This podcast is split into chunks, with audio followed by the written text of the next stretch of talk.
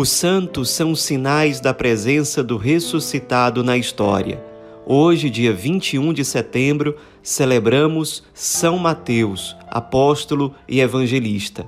Nosso santo de hoje era de Cafarnaum, maior cidade da Galileia no tempo de Jesus, cidade que ficava à beira do lago de Genezaré, cidade de onde também eram outros apóstolos como Pedro, Tiago, João, André.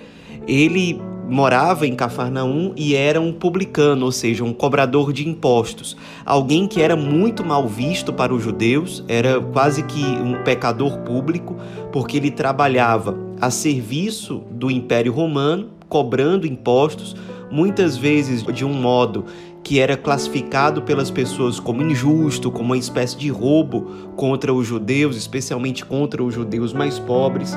Era alguém que, sendo cobrador de impostos, provavelmente tinha uma condição financeira tranquila, mas publicamente era mal visto.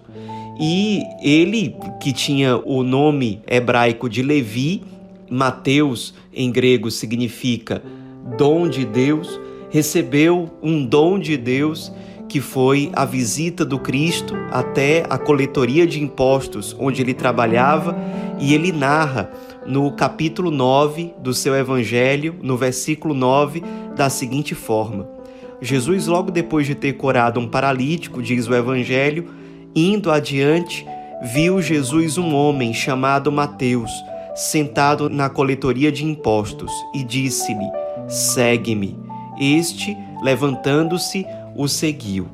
Certamente houve ali um diálogo que transformou completamente a vida de Mateus e fez com que ele saísse dali como um verdadeiro discípulo, ou seja, como um seguidor de Cristo. Logo em seguida, ele oferece a Jesus um grande banquete. Nesse banquete estavam outros publicanos e também pecadores, o Evangelho deixa claro, e São Mateus narra essa refeição da seguinte forma: Aconteceu que, estando ele, ou seja, Mateus, à mesa em casa, vieram muitos publicanos e pecadores e se assentaram à mesa com Jesus e seus discípulos. Os fariseus, vendo isso, perguntaram aos discípulos: Por que come o vosso mestre com os publicanos e os pecadores? Ele, ao ouvir o que diziam, respondeu: Não são os que têm saúde que precisam de médico, e sim os doentes.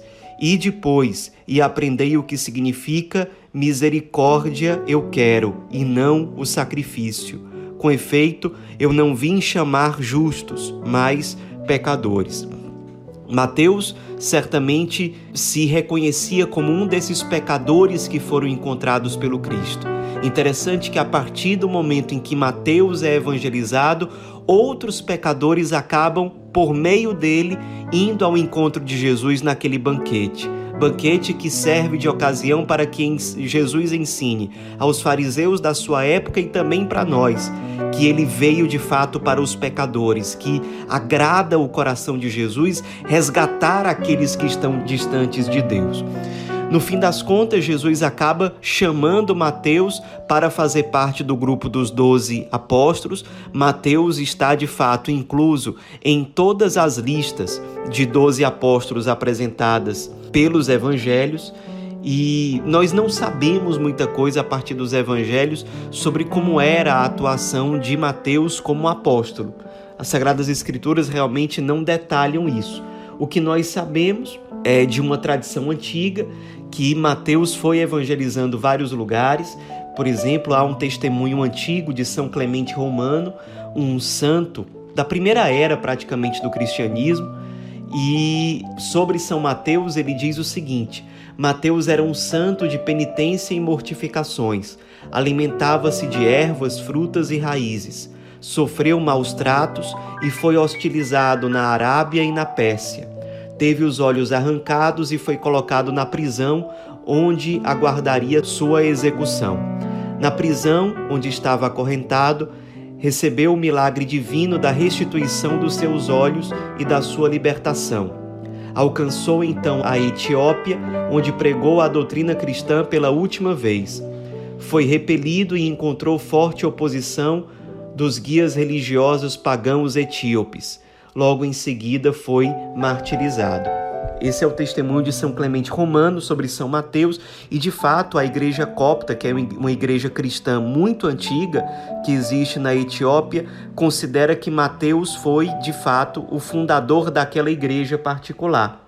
Eles têm, portanto, uma grande veneração a São Mateus. Séculos depois, no ano de 930, os restos mortais, as relíquias de primeiro grau, portanto, de São Mateus, foram levados até a cidade de Salermo, na Itália, onde estão na cripta da catedral até hoje. E o povo de Salermo considera por isso São Mateus como o padroeiro daquela cidade. No dia de São Mateus é feita uma grande procissão em honra a São Mateus e de fato ele é muito venerado ali naquela região da Itália. Claro, a gente não poderia deixar de falar sobre a missão de São Mateus como evangelista.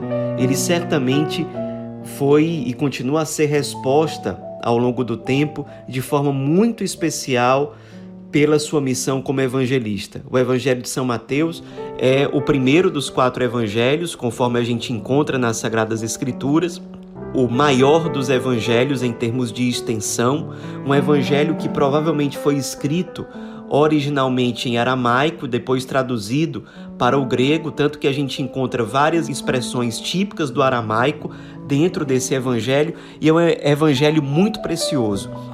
Um evangelho que começa com uma grande genealogia de Jesus, por isso São Mateus é identificado, o evangelho de São Mateus, com a figura simbólica do homem, porque ele começa apresentando Jesus como homem a partir da sua genealogia.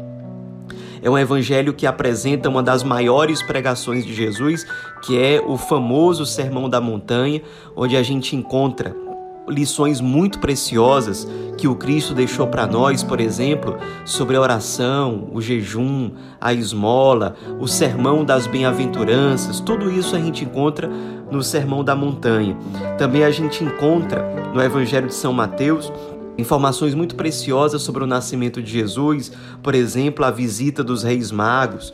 Encontramos também no Evangelho de São Mateus o famoso capítulo 25, em que nós vemos muito claramente Jesus se identificando com os pobres, com os sofredores, com os mais abandonados. Enfim, um evangelho de profunda riqueza, onde nós encontramos também a profissão de Pedro no capítulo 16, onde Jesus claramente diz: Tu és pedra, e sobre esta pedra edificarei a minha igreja.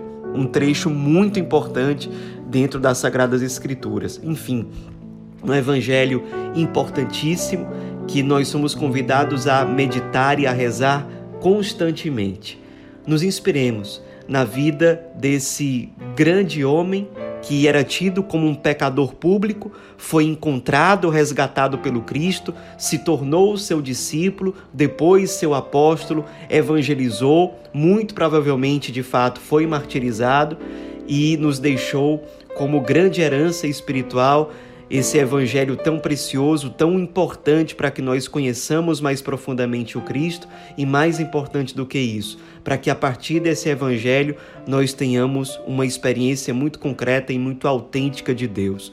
Que nós, assim como São Mateus, não nos apeguemos a talvez pecados do passado, não nos apeguemos a uma autoimagem negativa que talvez outros tenham sobre nós, mas aprendamos que, tocados pela graça de Deus, pelo dom de Deus, aquilo que é o significado da palavra Mateus, nós possamos ser resposta pela graça de Deus para o mundo, assim como São Mateus continua a ser resposta pelo apostolado que ele teve e pelo evangelho que ele nos deixou. São Mateus, apóstolo e evangelista, rogai por nós.